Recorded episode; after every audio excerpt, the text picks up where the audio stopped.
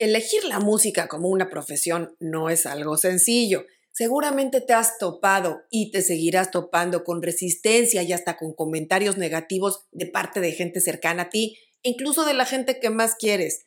Así que los músicos se van acostumbrando a lo largo del camino a poner oídos sordos ante comentarios que no les gustan.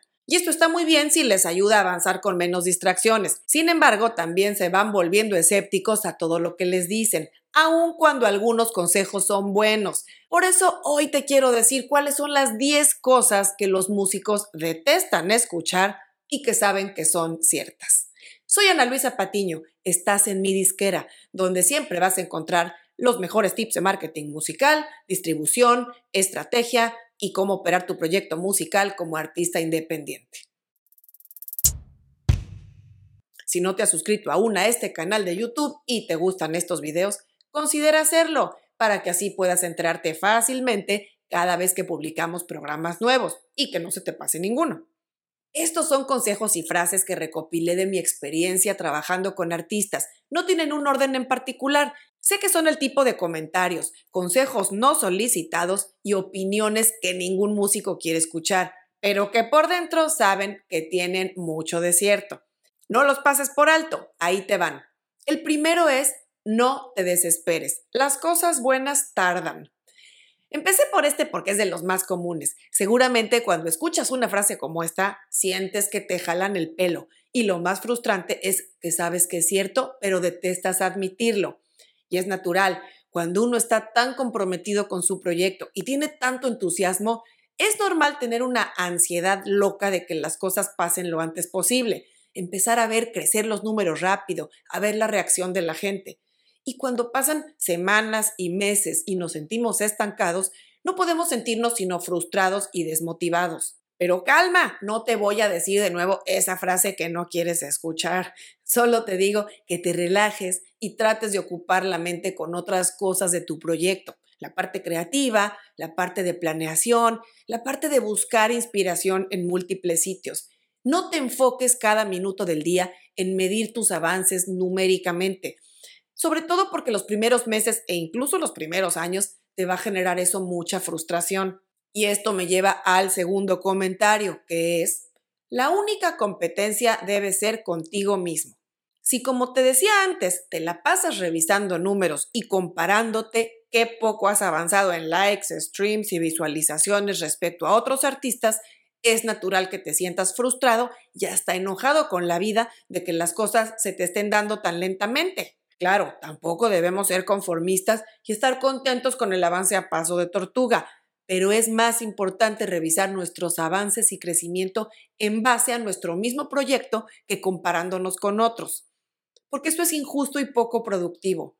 No tienes ni las mismas canciones, ni la misma audiencia, ni hablas igual, ni te proyectas igual, incluso tal vez tampoco tengas el mismo presupuesto. Así es que no pierdas el tiempo en eso y enfócate mejor en avanzar cada día en tu propio camino. Consejo número 3. Conoce tus números. Esta tiene mucho que ver con el punto anterior. Si no conoces tus números, va a ser muy difícil analizar y planear estratégicamente en tu carrera. Y por números me refiero no a la cantidad de likes, comentarios, streams o visualizaciones, me refiero sobre todo a las analíticas de tu música y de tus videos. Es súper importante que aprendas a analizar y a leer las estadísticas que tienes a tu disposición, tanto en Spotify for Artists como en Apple Music, en tu canal de YouTube y claro, en tus redes sociales. Pero más allá de likes, entender qué tipo de contenido genera más engagement, qué tipo de formatos está generando más impresiones, qué son los comentarios más frecuentes que te hace la gente y demás. Eso va a ser vital para que puedas planear atinadamente los próximos pasos de tu proyecto. El comentario número cuatro va a ser, sonó bien, nadie se dio cuenta. Tengo que reconocer que esta me ha tocado decirla muchas veces. Con varios artistas con los que he trabajado, ha pasado que cuando se presentan en algún evento, en algún show o en un programa de tele, salen muy inconformes de cómo sonó o de cómo se vio su actuación y es natural porque un artista es el más autocrítico con lo que hace. Pero justamente por eso siempre tienen en cuenta detalles muy específicos que la mayoría de las veces el público común pasa por alto. Por ejemplo, una pequeña variación de cómo sonó tal o cual instrumento, o el volumen de la voz estaba ligeramente arriba o abajo, o incluso que se equivocó en un pedacito de la letra. La realidad es que solo los fans de Hueso Colorado van a detectar ciertos resbalones, y cuando lo hacen suelen ser anécdotas que le ponen sabor a una experiencia en vivo, porque claro, no hay dos actuaciones iguales. Ningún fan ni el público en general se va a enojar o a salirse del recinto si suceden este tipo de cosas. Relájate y disfruta, todo es parte de la experiencia. El consejo número 5 es, no es tan grave, nadie se acordará de esto muy pronto. Esta es muy parecida a la anterior, solo que no pasa únicamente con actuaciones o presentaciones, sino que son tropezones o metidas de pata en general. Por ejemplo, cuando un artista dice alguna cosa medio rara o fuera de lugar en una entrevista, cuando tiene una reacción muy negativa a algo que puso en redes sociales, o cuando pasa por algún momento incómodo en público. A cualquiera, aunque no seamos artistas, nos afecta pasar por ese tipo de episodios. Y claro, en ese momento nos parece como que el mundo va a recordar ese tropezón hasta el último de nuestros días. Pero lamento decirte que el mundo no gira en torno a ti. En general la gente es muy dispersa, tiene una memoria a muy corto plazo. Y con tanta información y contenido que hay dando vueltas, usualmente ese tipo de metidas de pata, hasta las más graves, suelen pasar a la historia muy pronto. Y esto nos lleva al consejo número 6. Debes tener una piel más dura. Este es el típico consejo como de tus papás o de gente mucho mayor que tú y no es sino la verdad.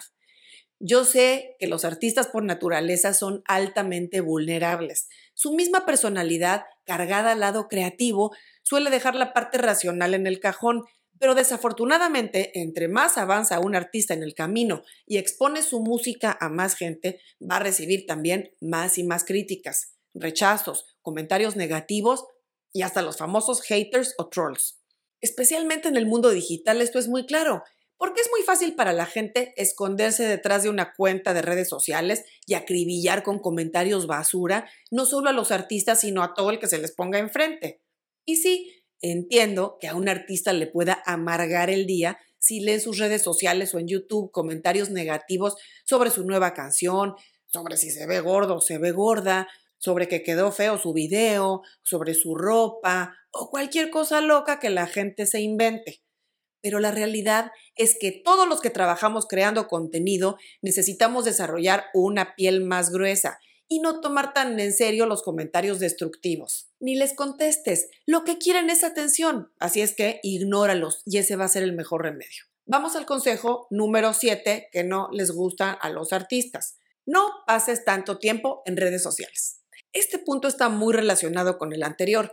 Nos obsesionamos con revisar cada minuto del día cuántos likes o cuántas vistas o cuántos comentarios lleva tal o cual publicación o quién compartió nuestra historia, o quién nos etiquetó, etc. Y está bien atender tus redes sociales porque es parte de tu trabajo. Pero el problema es cuando no usas las redes sociales como una herramienta, sino que te vuelves esclavo de ellas. Que las redes no te usen, tú úsalas a ellas. Salvo que vivas de ser un influencer y que las marcas paguen por tus publicaciones en redes sociales, te aconsejo que limites tus actividades en redes a ciertos momentos específicos del día y mejor enfócate en trabajar en lo tuyo, que es hacer música, buscar nuevos modos de promoverla, crear más contenido, interactuar con otros artistas y gente de la industria, planificar, organizarte, etc. Y hablando de organizarte, el consejo número 8 es organiza tus finanzas. Los artistas disfrutan enormemente todo lo que tiene que ver con la parte creativa de su proyecto, pero normalmente detestan la parte administrativa. Y eso es muy normal, pasa en muchas profesiones. Porque salvo que seas financiero o administrador, el hecho de sentarte a organizar tus cuentas y demás temas relacionados con finanzas personales pone de malas a cualquiera. Pero lamentablemente es necesario, al menos hasta que no tengas forma de contar con alguien que haga ese trabajo para ti. Y no lo veas por el lado malo, tiene una parte muy buena. ¿Quién mejor que tú para conocer las tripas de tu negocio? Porque recuerda que tu proyecto musical es tu negocio, debes verlo así. Cuando los artistas están empezando, suelen tratar su proyecto como un hobby, pero para que deje de ser eso y se convierta en un negocio real, lo primero va a ser que lo tomes en serio y que organices todo lo necesario desde el principio. Cosas básicas como tener una cuenta de banco separada para los gastos e ingresos de tu proyecto te va a salvar de muchos dolores de cabeza, en especial a la hora de hacer tu declaración de impuestos cada año. Acuérdate de mí en abril del año que entra. Dedícale tiempo a esta parte para que no crezca como una bola de nieve que cada día te cae encima y te deja sin respirar. Consejo número 9. Háblale a fulano o fulana. ¿Qué trabajo nos cuesta levantar el teléfono o escribirle a alguna persona que no es precisamente un amigo o una amiga al que acostumbramos ver o con el que acostumbramos chatear? Así es que seguro te ha pasado que alguien cercano a ti te sugiere hablarle o contactar a tal o cual persona que podría ayudarte en avanzar algún aspecto de tu proyecto. Y nos suele caer como una patada que alguien nos diga, ¿por qué no le llamas o le escribes a fulano o fulana que conociste en tal evento? Él te puede conectar con fulano. O mándale un mail a fulana para darle seguimiento a la charla que tuviste con ella. La realidad es que no solo los músicos, los profesionales en general somos malos alimentando las relaciones con la gente que conocemos a lo largo del camino, pero hay que hacer un esfuerzo todos los días por mantener abiertas las líneas de comunicación con la gente, no precisamente para pedirles favores, sino porque todos necesitamos de todos. Y es ideal que cuando requieras apoyo de alguien, no tengas que rescatar un chat de hace tres años sino que hace tres semanas le habías escrito solamente para saludarlo, ¿no? Y consejo número 10, ten un plan B. Este consejo suena fuerte y te voy a decir cuál es el modo en que me gusta tomarlo. No me refiero precisamente a que tengas un plan B si no te va bien en la música, porque estoy segura que cuando alguien decide a qué se quiere dedicar, tiene todo el derecho a dar las vueltas que tenga que dar para lograrlo, cueste el tiempo que cueste. Sin embargo, la realidad es que hay que hacer pequeños planes B todos los días. Te cuento qué quiero decir con esto. Hay que tener determinación para todo. Un artista debe ejercitar su poder de toma de decisiones todos los días, desde qué sencillo será el siguiente, en qué fecha va a salir, quién va a producir la canción, cómo y dónde quiere hacer el video, qué distribuidora va a usar y un largo etcétera. Y debe mantenerse firme en las decisiones que toma, sin embargo, también debe haber planes B para posibles escenarios si las cosas no caminan exactamente como espera, porque si no, corremos el riesgo de atorarnos en el camino cuando hay el más pequeño cambio de planes. Por ejemplo, si sales con un sencillo y ya tienes preparados otros dos para después de ese, en base a cómo se den las cosas con el primero, podrás decidir si mantener tu plan original sobre el segundo o bien si será mejor cambiar a otra canción, o cambiar de fecha, en fin. O por ejemplo, si ya tienes lista la canción que quieres grabar en colaboración con tal artista y ya te dijo que le gusta mucho y que prácticamente es un hecho, pero no te acaba de confirmar cuándo y demás detalles. En ese caso, aún manteniéndote firme en tu primera opción, debes enfilar una opción B e incluso una opción C de otros artistas en el caso de que el primero te deje plantado. Así, todo el tiempo hay disyuntivas y decisiones que tenemos que tomar. La clave está en ser firme y avanzar en el camino que planeamos, pero tener ya trazados planes B para virar en caso de que se presenten situaciones inesperadas en el camino. Estos fueron los 10 consejos que los artistas más frecuentemente reciben y que no les gustan.